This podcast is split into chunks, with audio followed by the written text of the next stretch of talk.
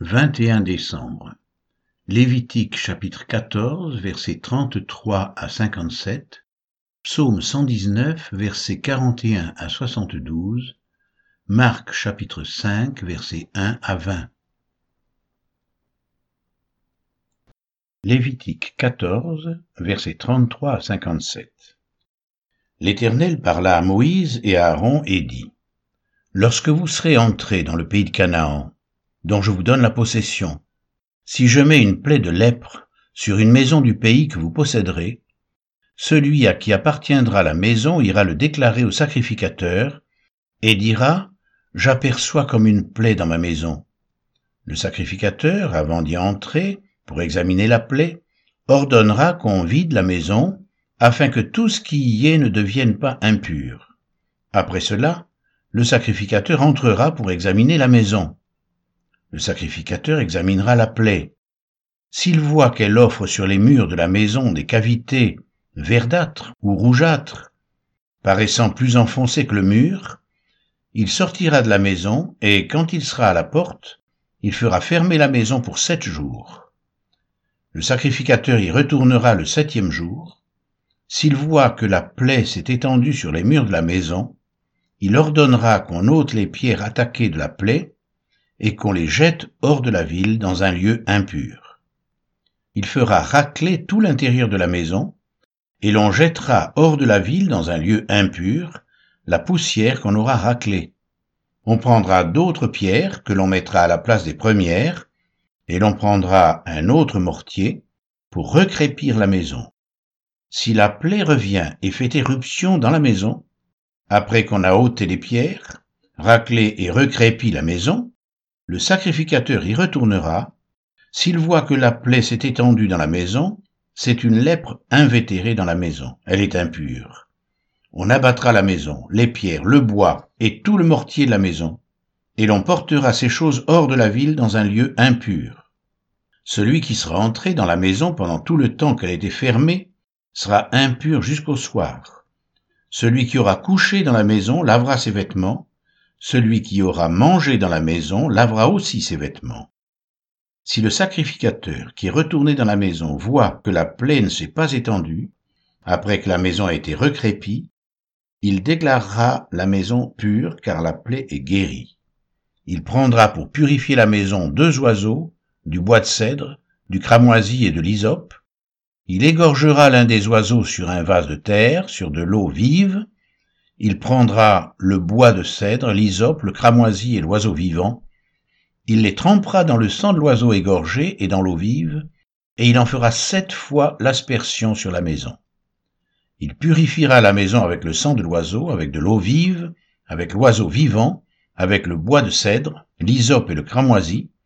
Il lâchera l'oiseau vivant hors de la ville dans les champs. C'est ainsi qu'il fera pour la maison l'expiation, et elle sera pure. Telle est la loi pour toute plaie de lèpre et pour la teigne, pour la lèpre des vêtements et des maisons, pour les tumeurs, les dartres et les taches. Elle enseigne quand une chose est impure et quand elle est pure. Telle est la loi sur la lèpre. Psaume 119, versets 41-72 Éternel, que ta miséricorde vienne sur moi, ton salut selon ta promesse, et je pourrais répondre à celui qui m'outrage, car je me confie en ta parole. N'ôte pas entièrement de ma bouche la parole de la vérité, car j'espère en tes jugements. Je garderai ta loi constamment, à toujours et à perpétuité. Je marcherai au large, car je recherche tes ordonnances. Je parlerai de tes préceptes devant les rois, et je ne rougirai point. Je fais mes délices de tes commandements, je les aime, je lève mes mains vers tes commandements que j'aime, et je veux méditer tes statuts. Souviens-toi de ta promesse à ton serviteur, puisque tu m'as donné l'espérance. C'est ma consolation dans ma misère, car ta promesse me rend la vie. Des orgueilleux me chargent de raillerie, je ne m'écarte point de ta loi. Je pense à tes jugements d'autrefois, ô Éternel, et je me console. Une colère ardente me saisit à la vue des méchants qui abandonnent ta loi. Tes statuts sont le sujet de mes cantiques, dans la maison où je suis étranger. La nuit, je me rappelle ton nom, ô Éternel, et je garde ta loi, c'est là ce qui m'est propre, car j'observe tes ordonnances. Ma part, ô Éternel, je le dis, c'est de garder tes paroles. Je t'implore de tout mon cœur, aie pitié de moi selon ta promesse. Je réfléchis à mes voies, et je dirige mes pieds vers tes préceptes. Je me hâte, je ne diffère point d'observer tes commandements. Les pièges des méchants m'environnent, je n'oublie point ta loi. Au milieu de la nuit, je me lève pour te louer à cause des jugements de ta justice. Je suis l'ami de tous ceux qui te craignent et de ceux qui gardent tes ordonnances. La terre, ô Éternel, est pleine de ta bonté, enseigne-moi tes statuts. Tu fais du bien à ton serviteur, ô Éternel, selon ta promesse. Enseigne-moi le bon sens et l'intelligence, car je crois à tes commandements. Avant d'avoir été humilié, je m'égarais. Maintenant, j'observe ta parole. Tu es bon et bienfaisant. Enseigne-moi tes statuts. Des orgueilleux imaginent contre moi des faussetés. Moi, je garde de tout mon cœur tes ordonnances.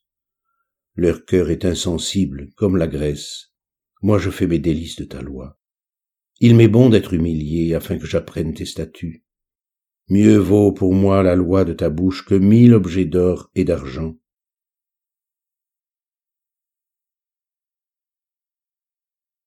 Marc 5, versets 1 à 20. Ils arrivèrent sur l'autre bord de la mer dans le pays des Gadaréniens. Aussitôt que Jésus fut hors de la barque, il vint au-devant de lui un homme sortant des sépulcres et possédé d'un esprit impur. Cet homme avait sa demeure dans les sépulcres et personne ne pouvait plus le lier, même avec une chaîne. Car souvent il avait eu les fers aux pieds et avait été lié de chaînes, mais il avait rompu les chaînes et brisé les fers, et personne n'avait la force de le dompter. Il était sans cesse nuit et jour dans les sépulcres et sur les montagnes, criant et se meurtrissant avec des pierres. Ayant vu Jésus de loin, il accourut, se prosterna devant lui, et s'écria d'une voix forte, Qu'y a-t-il entre moi et toi, Jésus, fils du Dieu très haut Je t'en conjure au nom de Dieu, ne me tourmente pas. Car Jésus lui disait, Sors de cet homme, esprit impur. Et lui demanda, Quel est ton nom? Légion est mon nom, lui répondit-il, car nous sommes plusieurs. Et il le priait instamment de ne pas les envoyer hors du pays. Il y avait là, vers la montagne, un grand troupeau de pourceaux qui paissaient et les démons le prièrent, disant, Envoie-nous dans ces pourceaux afin que nous entrions en eux. Il le leur permit, et les esprits impurs sortirent, entrèrent dans les pourceaux, et le troupeau se précipita des pentes escarpées dans la mer. Il y en avait environ deux mille, et ils se noyèrent dans la mer. Ceux qui les faisaient paître s'enfuirent et répandirent la nouvelle dans la ville et dans les campagnes. Les gens allèrent voir ce qui était arrivé ils vinrent auprès de Jésus, et ils virent le démoniaque, celui qui avait eu la légion, assis, vêtu, et dans son bon sens. Et ils furent saisis de frayeur. Ceux qui avaient vu ce qui s'était passé leur racontèrent ce qui était arrivé au démoniaque et au pourceau. Alors ils se mirent à supplier Jésus de quitter leur territoire.